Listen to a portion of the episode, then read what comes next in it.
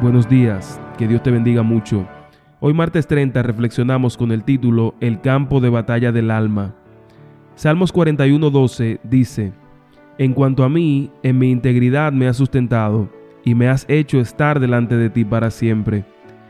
Algunos consideran el pecado como una cuestión tan superficial que no poseen defensa alguna contra su complacencia o sus consecuencias. Para algunos, la religión es nada más que un asunto de sentimientos manifiesta un gran fervor y devoción durante un tiempo, pero pronto cambian. Si suponéis que Dios tratará livianamente el pecado o hará una excepción para que podáis seguir pecando sin sufrir el castigo, sois objeto de un terrible engaño de Satanás. Cualquier violación voluntaria de la justa ley de Jehová expone vuestra alma a los violentos asaltos del enemigo. Cuando perdéis vuestra integridad consciente, vuestra alma se convierte en un campo de batalla de Satanás. Abrigáis dudas y temores suficientes para paralizar vuestras energías y llevaros al desánimo.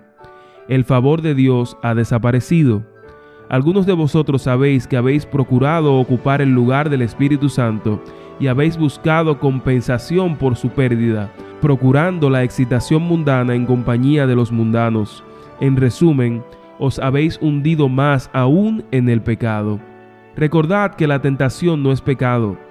Recordad que por muy difíciles que sean las circunstancias en que puede encontrarse un ser humano, nada puede debilitar su alma mientras no ceda a la tentación y mantenga su propia integridad.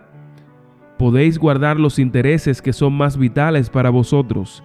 Nadie puede dañarlos sin vuestro consentimiento.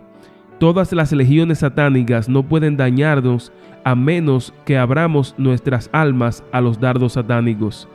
Mientras permanezcáis firmes de parte del bien, no podrá ocurrir ninguna ruina. Que el Señor te bendiga y que en Él puedas encontrar la fortaleza que necesitas para resistir y seguir adelante en las luchas de la vida.